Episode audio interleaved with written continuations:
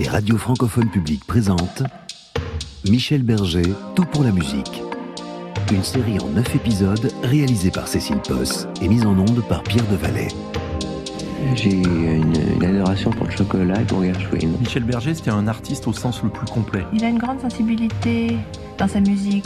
C'est une chance fantastique de pouvoir avoir un, un don dans le domaine artistique. Septième épisode, Rock'n'Roll Attitude. Avait une tellement belle âme qu'elle peut échapper à personne. Il avait un charme incroyable. Le moment dans sa vie où il était le plus heureux, c'est quand il faisait de la musique. J'ai une réputation plutôt difficile parce que je suis assez exigeant. Michel est un mélodiste euh, fantastique. Ses chansons sont intemporelles. Michel est quelqu'un de très actif. Michel avait beaucoup d'humour, évidemment, très fin, très très fin. Il aimait bien dire des bêtises. Vos noms, prénoms, et qualité? Alors, euh, Michel Berger. Oui. Et qualité? Euh, chanteur, auteur, compositeur, ACI. Prouvez-le.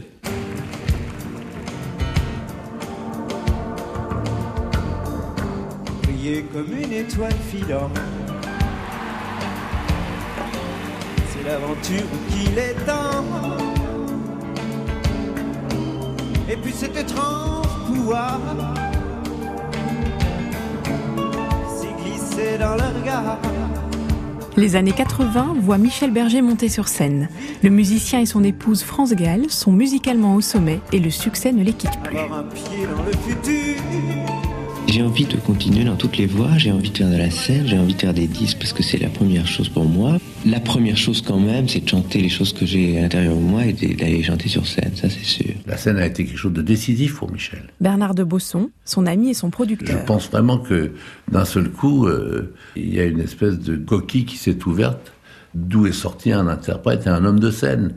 Et plus il continuait à faire de la scène, plus il adorait ça, il devenait complètement fou de ça. Merci beaucoup. La groupie du pianiste, c'est le premier vrai succès de Michel Berger. Il a connu un semi-succès au début avec Écoute la musique, mais qui n'a pas été euh, suivi, ou plutôt qui a été suivi par les succès de France Gall. Yves Bigot, directeur de TV5 Monde et auteur d'une biographie sur Michel Berger. Mais en tant qu'interprète, la groupie du pianiste, c'est son énorme euh, succès. C'est ce qui lui permet enfin de pouvoir se produire sur scène. Parce que jusque-là, son succès était trop euh, moyen pour pouvoir lui permettre de monter une tournée, de remplir des salles, etc. Et ça va le libérer, parce que le fait de se produire sur scène, de connaître donc l'expérience physique, d'entendre sa musique jouer fort, et d'en être lui l'interprète sur scène, et pas que ça soit France, ça va le débrider en tant qu'interprète, en tant que musicien, et puis surtout, ça va venir enfin lui donner le sentiment que c'est pas lui qui est maudit en tant qu'interprète, c'est-à-dire qu'il est accepté comme auteur-compositeur, mais que grosso modo les gens n'aiment pas euh, sa façon de chanter et ne trouvent pas qu'il est un interprète qui ait de la force. Donc c'est un tournant absolu effectivement dans sa carrière et dans sa vie, et puis surtout ça le rend moins dépendant malgré tout des succès euh, de France Gall.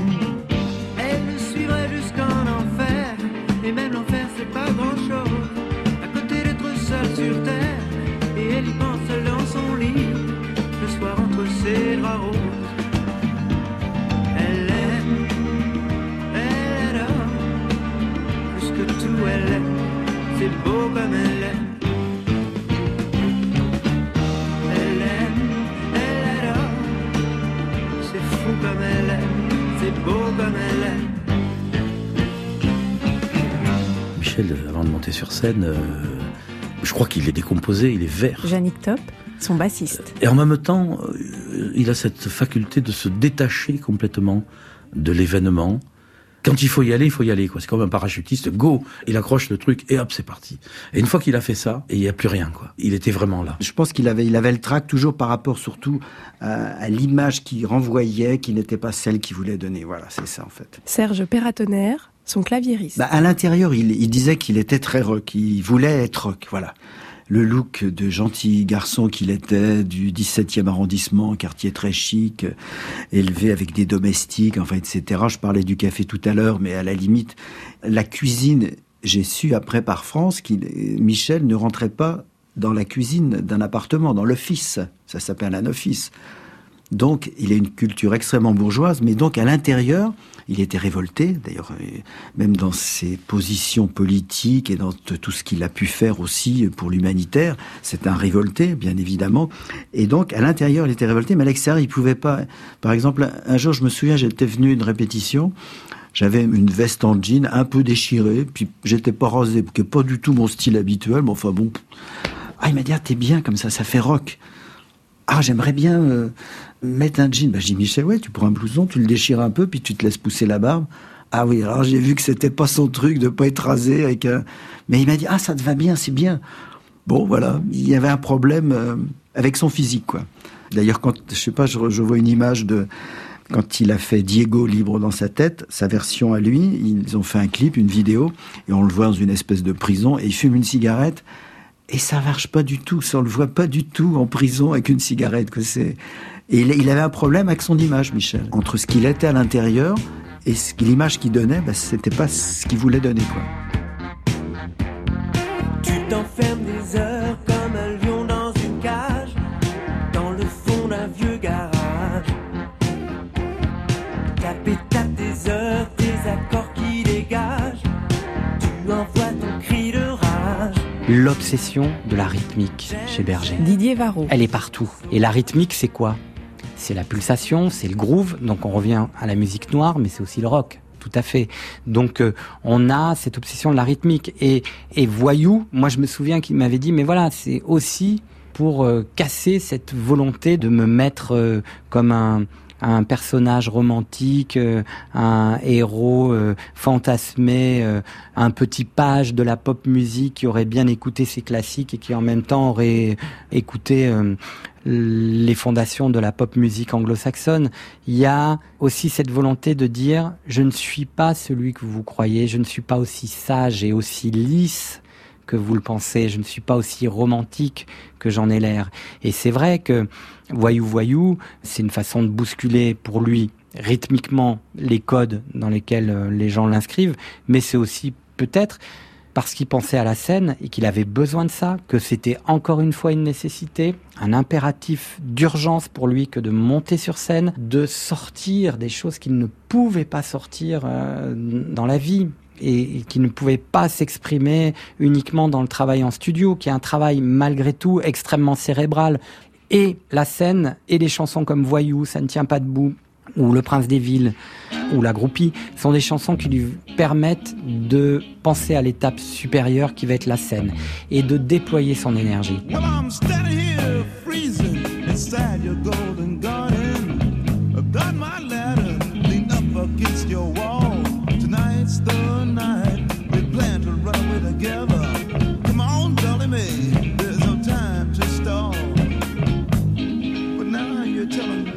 Michel Berger, sa plus grande frustration de toute sa vie, c'est que euh, il aimait le rock profondément. Il avait écrit sa thèse hein, de fin d'études hein, sur l'étude comparative des euh, deux premiers albums de Jimi Hendrix Experience. Yves Bigot.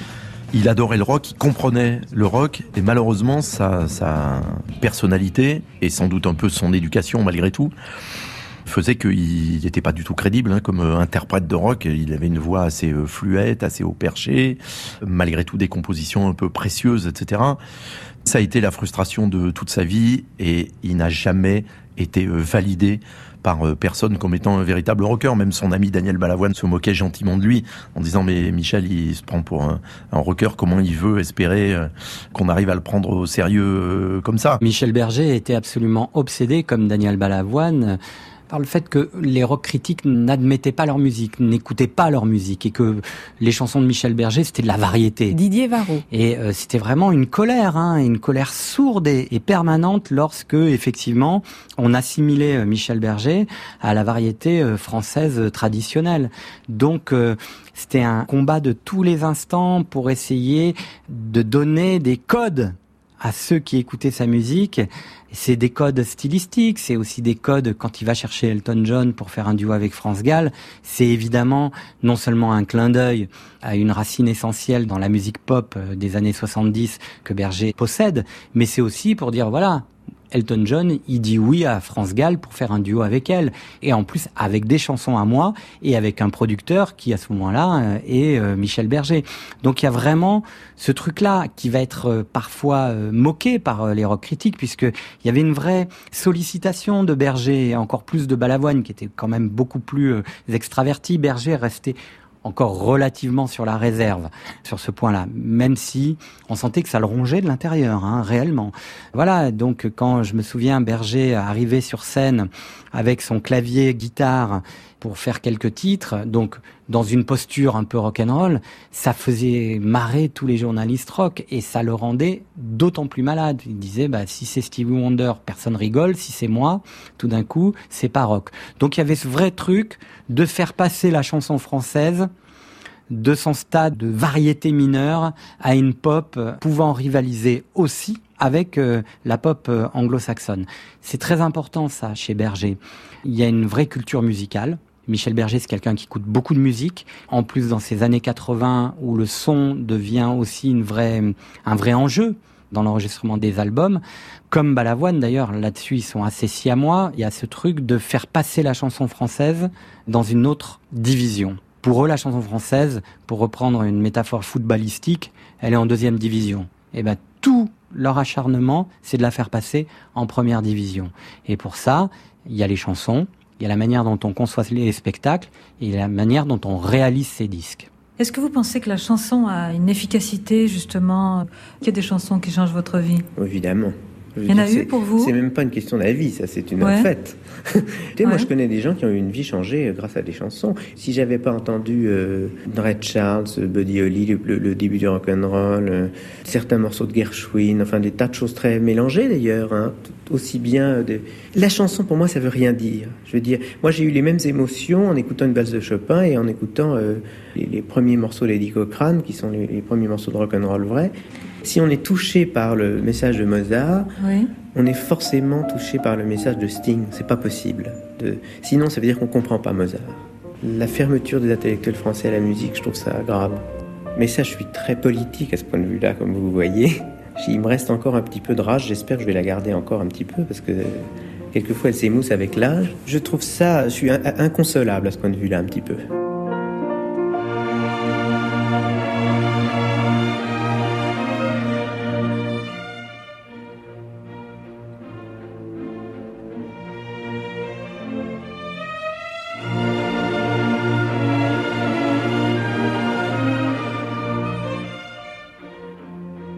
Quand des grands courants comme par exemple le jazz ou le rock and roll sont devenus des mouvements sociologiques où des millions de personnes étaient passionnées, où on sentait que c'était vraiment ça représentait beaucoup de gens, là ça a commencé à intéresser tout le monde. Et moi je voudrais qu'on en arrive au moment où dans la musique elle-même on se rende compte que c'est important et pas parce qu'elle a des données sociologiques. Vous savez, dans les journaux, souvent, on parle de chanteurs quand ils ont réussi et qu'ils représentent beaucoup d'argent. Ça, je trouve ça un petit peu dommage. Je crois qu'on le fait moins pour les écrivains et pour les peintres.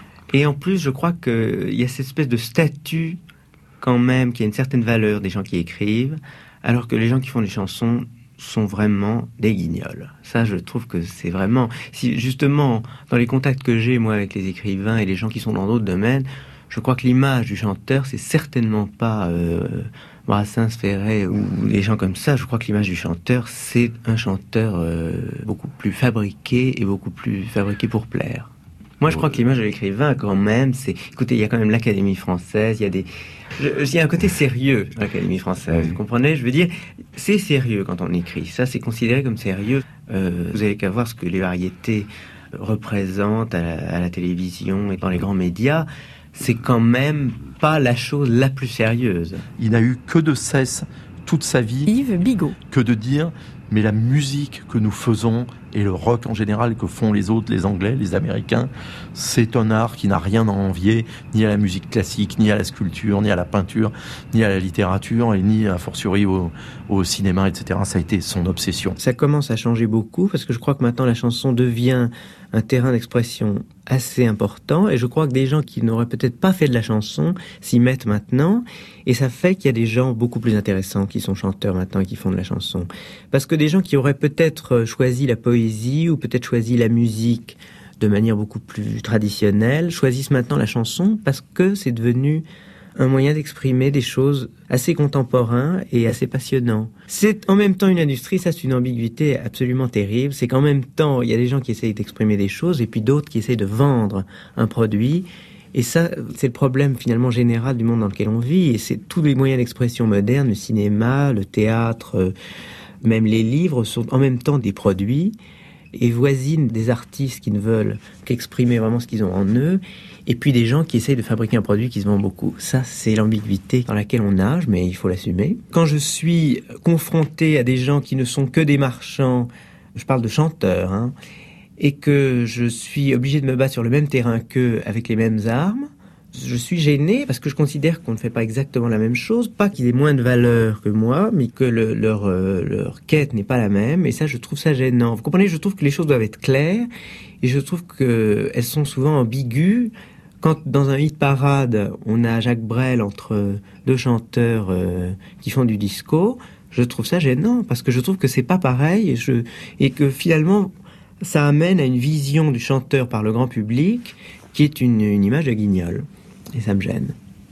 Moi, je trouve que ça fait partie des scandales dont il faut parler un peu parce que c'est pas un phénomène isolé. Je crois qu'il y a beaucoup de gens qui s'expriment vraiment de manière sincère et non calculée.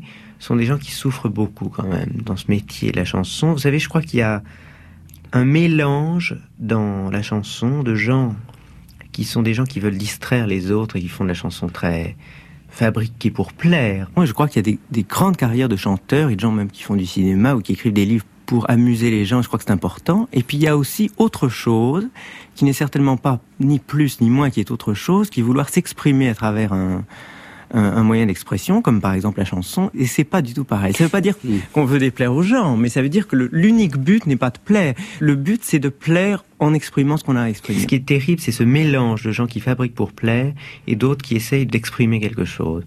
Par exemple, voilà quelque chose qui met du temps à s'implanter et qui pour l'instant n'est pas, je, crois, acquis dans la tête des gens, c'est que la chanson est, est, véritablement un moyen d'expression artistique. Mais je crois que c'est un, un, art euh, absolument pas mineur et qui a beaucoup de responsabilités dans le XXe siècle. Mais je crois que la chanson, c'est vraiment ça, c'est pouvoir euh, naturellement dire des choses qui vous tiennent à cœur et c'est un bloc-notes en même temps et, c'est formidable comme moyen d'expression. On peut se servir de la musique, mais aussi des idées qu'on a dans la tête. C'est très très complet. Pour être moins seul,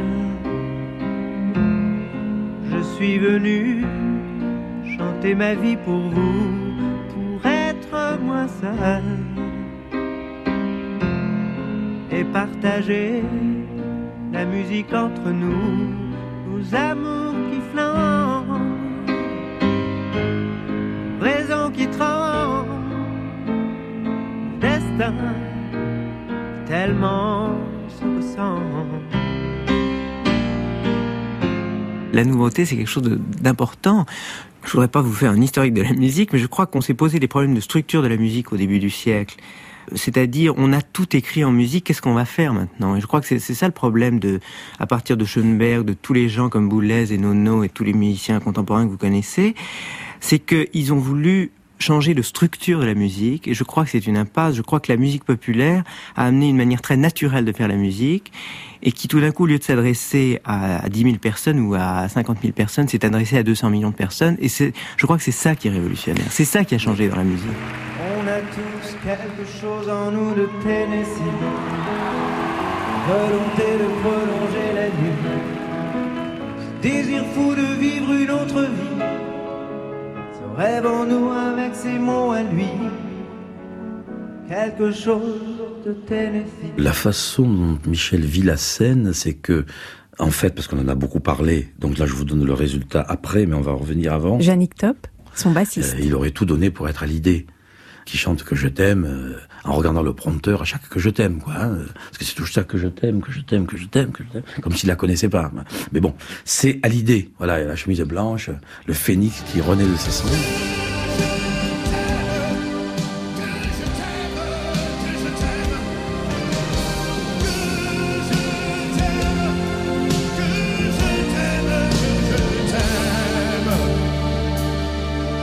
Michel Berger, tout pour la musique. Il se trouve que Michel euh, admire assez euh, Johnny parce que Johnny il a toutes les qualités que Michel n'a pas et d'ailleurs inversement. C'est-à-dire que Michel est quelqu'un d'extrêmement euh, cultivé, qui vient de la grande bourgeoisie, qui est très éduqué, qui est voilà extrêmement conceptuel de manière générale. C'est-à-dire il prend jamais un projet par un seul angle ou un seul bout. Johnny c'est l'inverse c'est euh, la spontanéité, euh, la nature. Euh, il n'est pas exactement né dans la rue, mais voilà, c'est en tous les cas, c'est un enfant de la balle. En revanche, il n'a quasiment pas fait d'études et il est tout dans la spontanéité. Et Johnny, il, monte sur scène avec le blouson et la chemise blanche et il y a dix mille personnes en folie. Michel, c'est pas ça. C'est tout à fait voilà autre chose. Il est tout en retenue, là où, Johnny est tout en sur-régime, quasiment tout le temps. Il est en animalité, là où Michel est en intellectualisation hein, et en absorption quasiment tout le temps.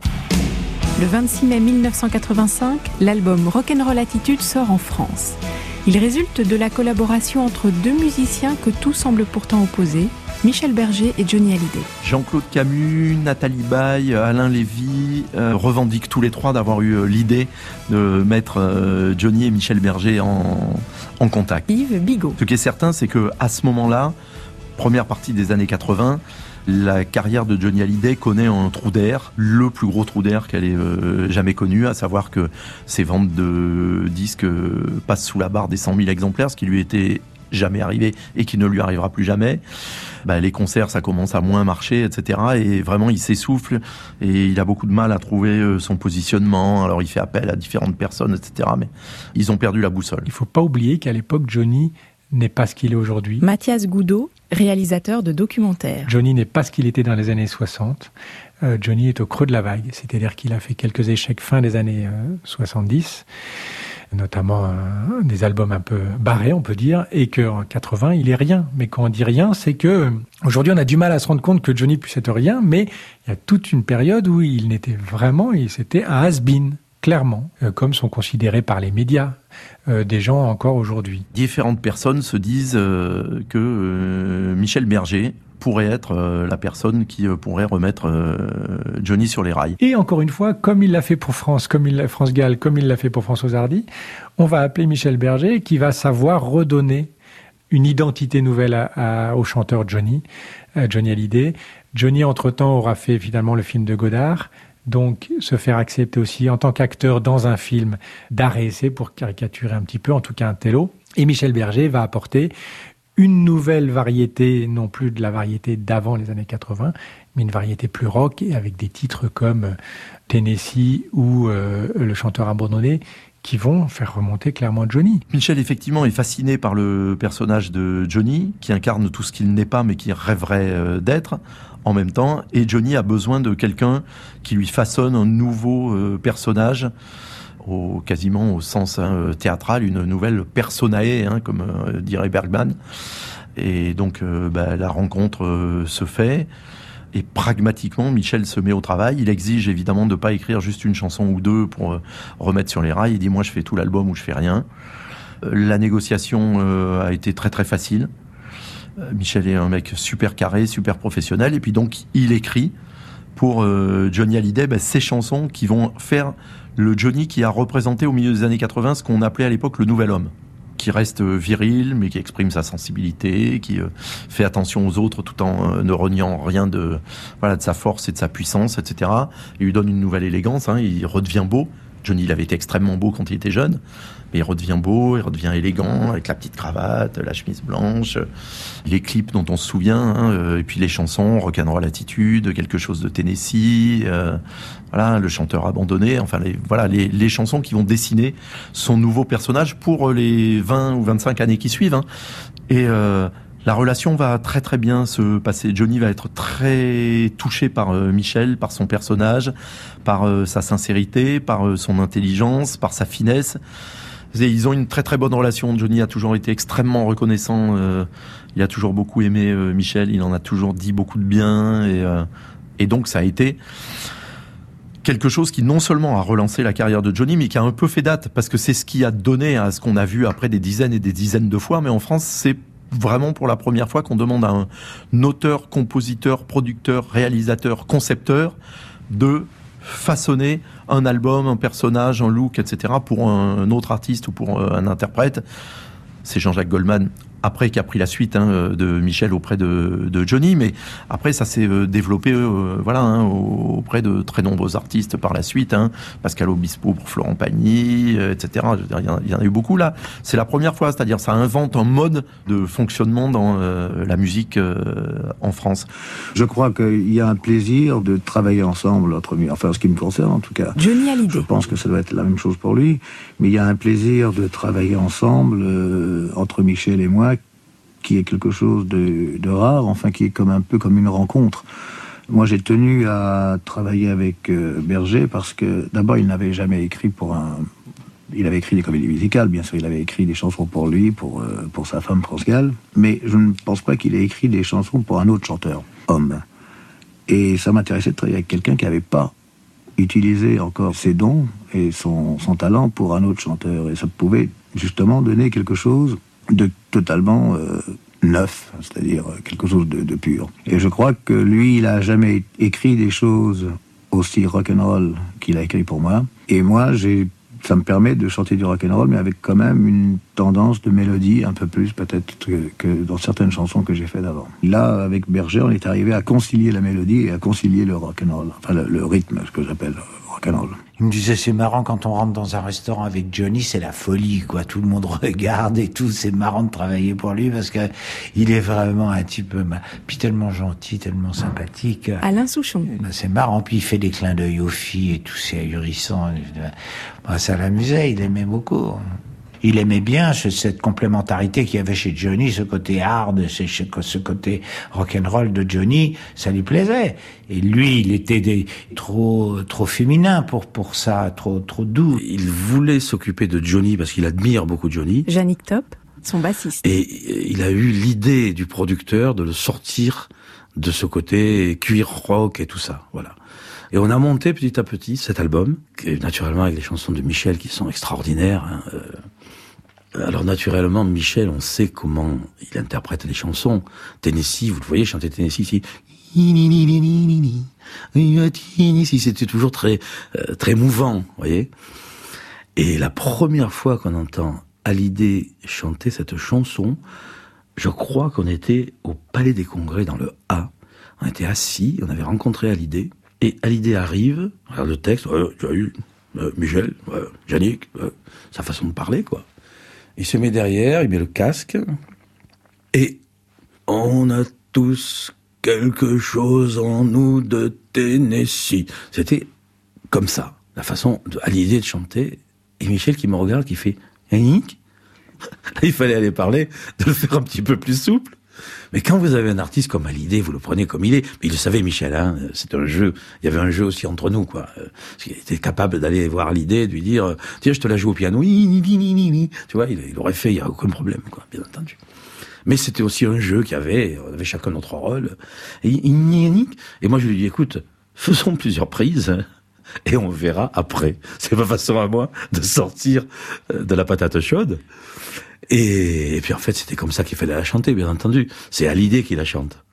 Et il la chantait comme ça, ça donnait cette interprétation qui, quand vous connaissiez l'original, était raide. Mais après, quand vous l'écoutez maintenant, elle est extrêmement sensible parce qu'on sent sa voix quand il a chanté, avec les, les mots qui craquent, les, les...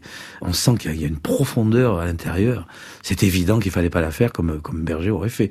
Et Berger savait très bien, en tant que producteur, il respectait trop les artistes pour savoir que quand on travaille pour un artiste, c'est l'artiste qui s'exprime. On ne doit pas dire à l'artiste tu vas la chanter comme ça. Ah mais c'est simplement un passage à vide qu'il a eu parce qu'il a d'un coup s'est retrouvé face à quelqu'un. France quand elle chante, elle chante aussi de façon assez souple. Et c'est la première fois, je crois, la première fois où il entendait une de ses chansons chanter assez scandée comme ça. Donc il a, il a eu quelques secondes de, quelques secondes de trou noir, et je me rappelle très bien son, la façon de, me regarder désemparé. Et puis en fait, c'est- exactement ça qu'il fallait faire. Bravo Johnny, quoi, et bravo Michel, bien entendu. Il y a eu une, une rencontre euh, énorme, énorme. On a tous quelque chose en nous de Tennessee. Cette volonté de prolonger la nuit. Ce désir fou de vivre une autre vie. Ce rêve en nous avec ses mots à lui. Quelque chose de Tennessee. Cette force qui nous pousse vers l'infini. Il y a peu d'amour avec tellement d'envie, si peu d'amour avec tellement de bruit. Quelque chose en nous de Tennessee.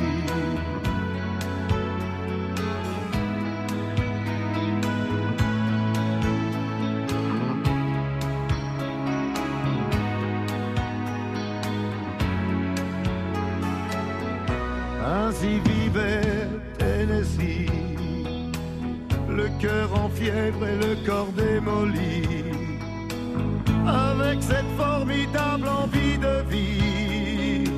Ce rêve en nous, c'était son cri à lui, quelque chose de Tennessee.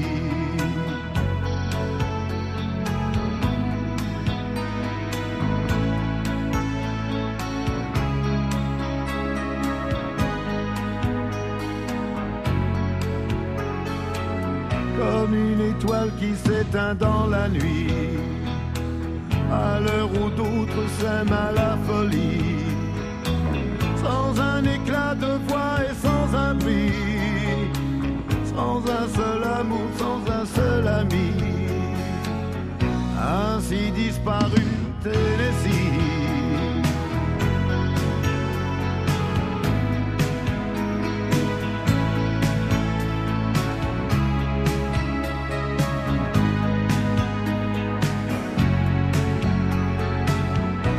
À certaines heures de la nuit, quand le cœur de la ville s'est endormi, il flotte un sentiment comme une envie. Oh, ce rêve en nous avec ses mots à lui, quelque chose de Tennessee. Michel avait son univers musical et l'univers musical d'un compositeur. Jeanne euh, Top, son bassiste. dans la chanson, puis, puis euh, dans beaucoup d'univers musicaux, dépend aussi des enchaînements harmoniques qu'un accord qu'un amène un autre, etc., etc. Et on retrouve souvent ces mêmes séquences musicales, ces, ces enchaînements d'accords. Et euh, quand on avait enregistré Tennessee, il y a une suite d'accords donc, puis c'est la même, puis le morceau évolue, puis évolue, puis évolue. Il n'y a pas de pont, hein, c'est vraiment le même suite d'accords qui se reproduit. Chaque fois, il y a un truc nouveau, jusqu'à arriver au solo de guitare à la fin, etc., etc. Et tout d'un coup, il nous joue évidemment une chanson d'ailleurs qui a failli passer à la poubelle plusieurs fois parce que on réussissait pas, on n'avait pas réussi. On, l'avait essayé en Italie, on n'a pas réussi à la faire parce qu'on était influencé par l'idée, c'est-à-dire qu'on la jouait euh, comme un groupe de rock. Et donc on avait la même ambiance, donc il n'y avait pas de création. Et c'était la même suite harmonique exactement. Et à un moment donné, on le lui dit, et puis il a cette phrase énorme. Il me fait, mais non, c'est pas la même. On a tous quelque chose en nous de Tennessee. Et l'autre c'est, évidemment, évidemment. Il chante la mélodie. Et il a dit, mais tu vois bien que c'est pas pareil. Et oui, mais les accords qu'il y a dessous, c'est pareil. Et alors là, pour lui, c'est comme si, tu lui parlais, je sais pas moi, des, des abysses euh, sous l'Etna, quoi. Tu vois, c'est ça n'existe pas. Il y a la mer et il y a l'Etna. Voilà, ça, c'est la chanson. Tu vois bien que ça, c'est l'Etna, que ça, c'est la mer. Donc ça n'avait rien à voir pour lui. Alors que pour moi, c'est évident que globalement, c'est la même chose. Même pas globalement, c'est la même chanson. Après qu'on fasse ta da da da da da da ou qu'on fasse ta da da da da da da bon, ben c'est une mélodie. Mais lui, il partait de la mélodie. Ça, on voit que c'est un, un, vrai créateur de mélodie, comme pouvait l'être euh, Francis Lay, par exemple. Hein. Il joue trois notes. C'était pas quelqu'un qui fabriquait une mélodie parce qu'il fallait qu'il y ait un air. Francis Lay, c'est ça aussi. Il fait, il fait trois notes avec son air triste, avec l'accordéon, et il y a tout dedans, quoi.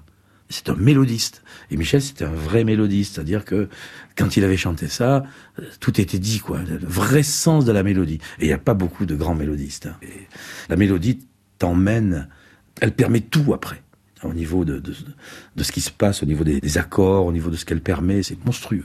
Donc, euh, pour lui, c'était pas pareil. Donc, ce n'était pas pareil.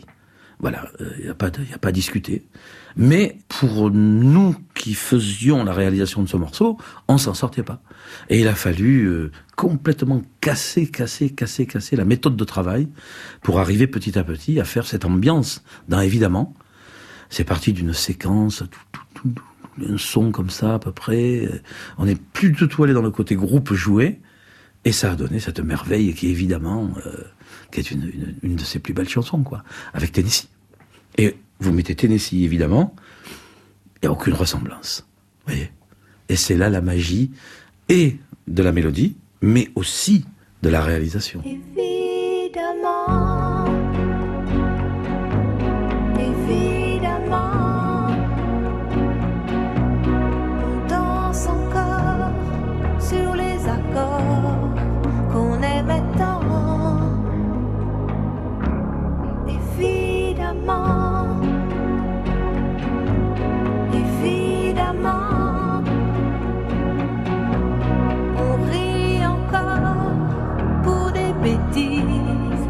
comme des enfants, Michel Berger, tout pour la musique. mais pas comme avant. Pour un enregistrement studio, il compte sur l'apport des musiciens. Il nous joue au piano la... sa chanson, comme il l'a composée telle qu'elle. Serge Perratonner, son claviériste. Il nous la joue au piano et nous on a nos instruments et on commence de jouer dessus. Je vais pas dire timidement, mais on y va par petites couches. On joue le morceau, on s'approche et il y a des regards et justement des sourires ou pas. Et quand le guitariste, par exemple, va, trouver un, un son particulier ou un accord, bon ben le, moi au clavier j'ai envie de faire autre chose ou le bassiste va. C'est une création euh, de groupe parce qu'en fait, il y a une nouvelle façon de travailler dans les années 80, contrairement aux années 70 et voire 60, où il y avait un arrangeur qui prenait la chanson, qui l'écoutait et qui écrivait des partitions, des scores pour chaque musicien. C'est-à-dire, il écrivait une partie de batterie par rapport à la partie de basse. Tout était écrit sur le papier et lors d'une séance d'enregistrement, chaque partition était devant le nez des musiciens et on jouait ce qui était écrit en respectant au maximum ce que voulait l'arrangeur. Avec l'arrivée des groupes anglais, euh, je, enfin, je vais pas citer les sempiternels Beatles, enfin, etc., il y a une nouvelle façon de travailler, c'est-à-dire que les musiciens amènent leur propre créativité. Par contre, il faut que ce soit en cohérence avec les autres et qu'il y ait une écoute des autres et qu'il y ait un espèce de directeur artistique global. Et donc, avec Michel, on travaillait comme ça. Donc, comme on avait le- l'expérience des groupes, toute l'équipe de Michel, on s'écoute, on se regarde. Alors, Michel, euh, c'est peu de mots, des regards. euh, et quand ça lui plaît pas, bah, on le ressent tout de suite, hein, parce qu'il fait un peu la tête, quoi. Il, il boude. Il joue sa chanson au piano, puis il boude un peu. Donc on se dit, oh là là, c'est pas bon, ça lui plaît pas, faisons autre chose. Mais tout ça, c'est dans le non-dit, dans les regards. Hop, on part. Ah, d'un seul coup, ah, il est content. Ah, on se dit, tiens, ça veut dire que le truc de guitare que fait le guitariste, ça a l'air de lui plaire. Donc, hop, on part dans cette direction. Et le sourire qui va poindre au coin de la lèvre, c'est bon signe. Après, il- alors là, le grand sourire 100%, là, la plénitude, là, c'est le bonheur. Donc, on sait que c'est bon. Et on monte une mayonnaise, quoi, si vous voulez. Donc, et Michel est là pour euh, écouter. Ça lui... Alors, on enregistre. Là, c'est pas assez, ça c'est trop, on refait. Normalement, la mayonnaise prend très vite et ça doit aller assez vite à enregistrer. Déjà, Michel est très très impatient parce que ça doit venir assez vite. hein. On est là pour, euh, on est, c'est pas en recherchant 5 heures une façon de jouer une chanson. C'est très mauvais signe si c'est pas dans le quart d'heure qui arrive. Donc, on s'écoute, on joue pas mal ensemble et à un moment donné, bah, il y a le, le magnétophone qui tourne et on enregistre le moment. Et il se passe des choses.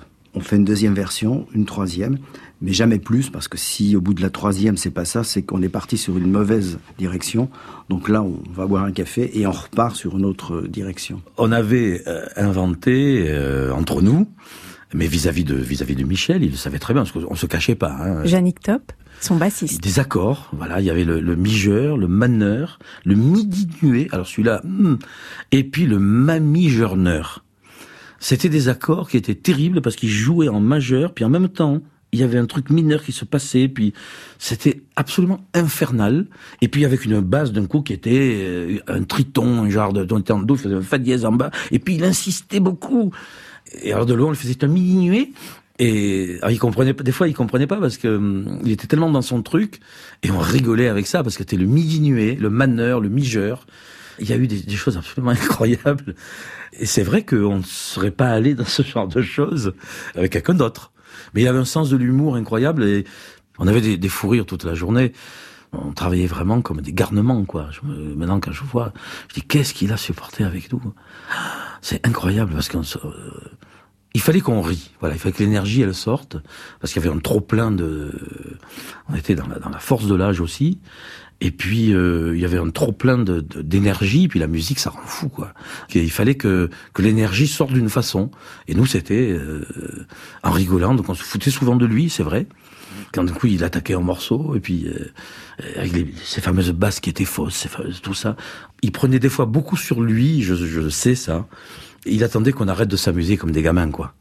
Parce qu'il savait qu'à l'arrivée, euh, si on avait bien déconné, la récolte serait bonne. Il avait l'intelligence de nous laisser déconner. Et Dieu sait si on a déconné, on était vraiment infernaux, infernal. Je sais pas comment il nous a supportés, quoi. Et voilà, et ça, se- ça se passait comme ça. Alors, euh, petit à petit, euh, ça revenait dans certains rails, mais ça se bâtissait autour de ces accidents et c'est pour ça que je dis que c'est un vrai artiste, parce qu'en fait, le propre de l'artiste, c'est de transcender son défaut. Sinon, on est comme tout le monde. On est, Davis, il avait un truc, ups, et ça donnait Miles. Peut-être que Rembrandt, il voyait pas les, les couleurs profondes. Il avait un défaut, il avait pas assez de cônes dans l'œil, voyez. Et donc, il, il rajoutait. Et après, on se dit, mais comment ça se fait que c'est aussi profond? Ben Parce que lui, il les voyait autrement. Voilà. Et donc, on transcende son défaut. Quand on est un artiste, on sait transcender son défaut, c'est-à-dire sa particularité. On sait en faire quelque chose d'unique, parce qu'on est unique. Splendide hasard, splendide nuit.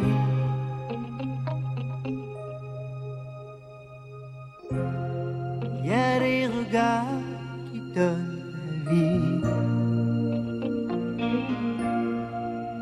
Splendide amour, passion déchue.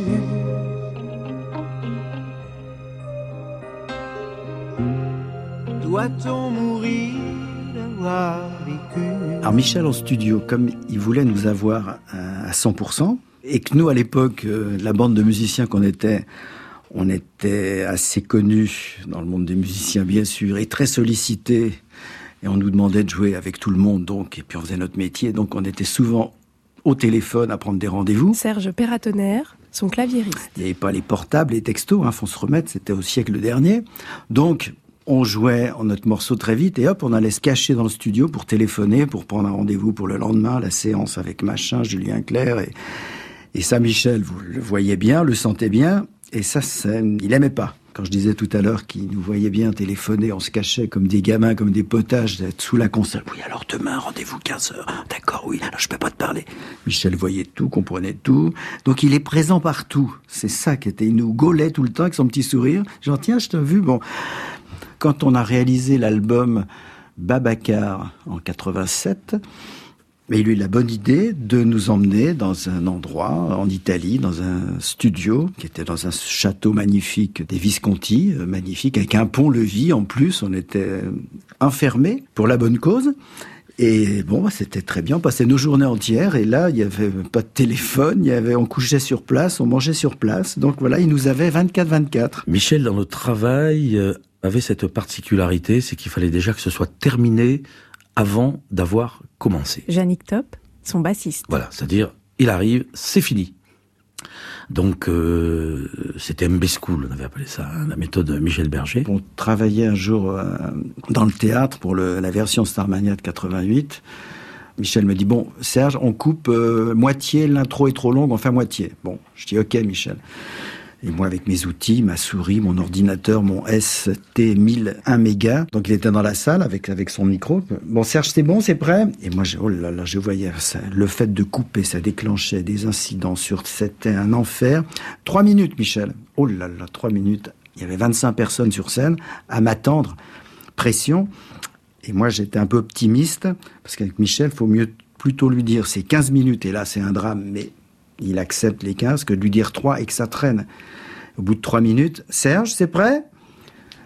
Oh là là, c'était pas prêt du tout. Oh là là, là, les, sueurs, les gouttes et tout, là, c'était terrible. Qu'est-ce que je fais? Plus je coupais, plus je bricolais, plus je savais que j'en avais pour 2, 3, 4 pression. Et à un moment donné, Michel a eu cette phrase extraordinaire. Moi, j'étais dans la fosse d'orchestre, derrière les coulisses. Enfin, j'étais assez loin. J'étais obligé de crier pour qu'il m'entende. J'avais, j'avais pas de micro. Serge, t'es prêt? Et moi, je fais ah, je- espèce de fourbe derrière qui dit ni oui ni non. Et à un moment donné, il- donc il devait s'énerver, mais avec sa voix très calme, il me dit Est-ce qu'on peut donner un micro à Serge pour qu'il me dise oui? Ce qu'il voulait, c'est que je dise oui, c'est prêt. Vous êtes très exigeant Je crois qu'il faut l'être vis-à-vis de soi-même, c'est évident. Euh, Je crois qu'il n'y a qu'une seule personne qui sait vraiment, quand on s'admet des facilités, quand on est un peu moins bon, c'est soi-même. C'est la seule manière de réaliser ce qu'on veut, c'est de ne pas s'arrêter en cours de route et d'être terriblement obstiné dans le temps. Et enfin, il y a vraiment un défaut que j'ai toujours eu, c'est le manque de patience. Ça, je crois que c'est quelque chose qui s'acquiert peu à peu. J'ai une réputation plutôt difficile parce que je suis assez exigeant. Mais je crois qu'il faut avoir des rapports humains formidables avec les gens avec lesquels on travaille, sinon c'est terrible. Et je crois qu'il faut une grande gentillesse et en même temps une exigence très très... Je crois qu'il faut être très ferme. Vous savez, il y avait une, je me souviens d'une interview de Marguerite Yourcenar que j'avais entendue qui m'avait beaucoup frappé où elle disait qu'il faut être très très ferme sur les choses qu'on a au fond de soi. Et je crois que c'est vrai, c'est ça qui fait la différence avec euh, peut-être avec les gens qui ont moins de suite dans les idées, c'est que certains sont vraiment fermes sur ce qu'ils ont au fond, et ça, je crois qu'il faut. C'est aussi une, une habitude à prendre, je crois. Dans le travail, Michel Berger était quelqu'un d'extrêmement exigeant et de pas facile. Françoise Hardy. Il n'était pas euh, main de fer dans gants de velours. Il était euh, assez autoritaire. C'est après l'album Message personnel que j'ai enregistré la chanson Je suis moi, qui a été le single qui a succédé à Message personnel. Et pareil pour cette chanson que pour Message personnel, il y avait des subtilités rythmiques qui m'avaient échappé en apprenant seul dans mon coin et, et je me souviens qu'il s'est énervé tout de suite et donc euh, bah, j'ai essayé de le satisfaire. Voilà, on, on- on a dû aller jusqu'à 10 heures du soir, ce qui pour moi était un exploit. Et puis à 10 heures du soir, euh, euh, Michel s'est réveillé de sa léthargie et il a dit tout ça est très mauvais, faudra tout refaire demain. Michel, c'était le compositeur que l'on sait, le producteur que l'on sait. Bernard de Bosson, son producteur et ami. Et ce producteur assez invraisemblable parce que c'est la première fois que j'ai vu un créateur français rentrer dans un studio et n'en sortir que quand il avait le son qu'il voulait. C'était unique en France, hein, j'insiste là-dessus. Il faut vous mettre dans le contexte de l'époque. À l'époque, les rois dans les studios, c'était les ingénieurs du son. Les deuxièmes rois, c'était les arrangeurs, orchestrateurs. Et la plupart des directeurs artistiques qui étaient censés contrôler tout le truc, ils avaient genre béton dans les oreilles et il se passait pas grand-chose. Bon. Et Michel, il arrivait, et c'est pour ça d'ailleurs qu'il travaillait toujours dans les mêmes studios, avec le- les mêmes ingénieurs, avec les mêmes musiciens, la rythmique, il avait plus besoin. Ils avaient déjà tous leur repas, ils gagnaient un temps fou. hein, et le père Michel, effectivement, était un compositeur, producteur magnifique. Le rock'n'roll a pris la, la relève de la philosophie. C'est vrai Mais oui. C'est- C'est une, C'est une très bonne chose.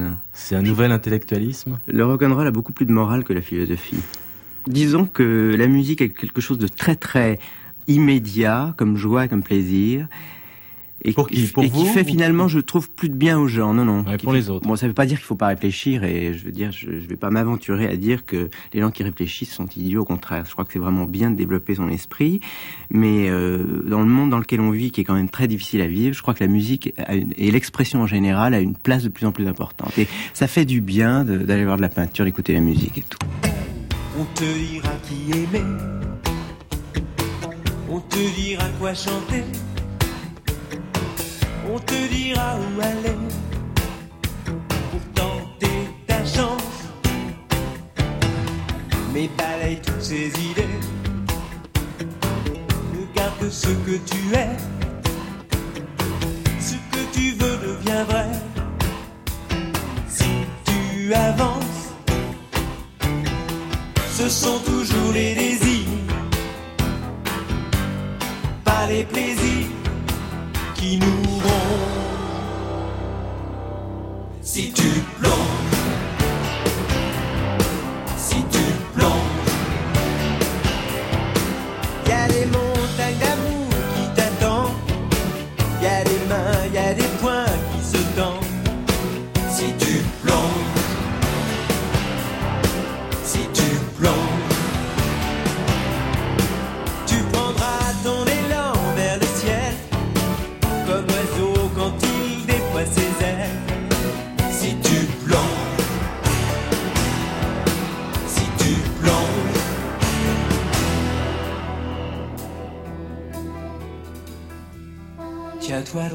C'était Michel Berger tout pour la musique samedi prochain, l'humaniste.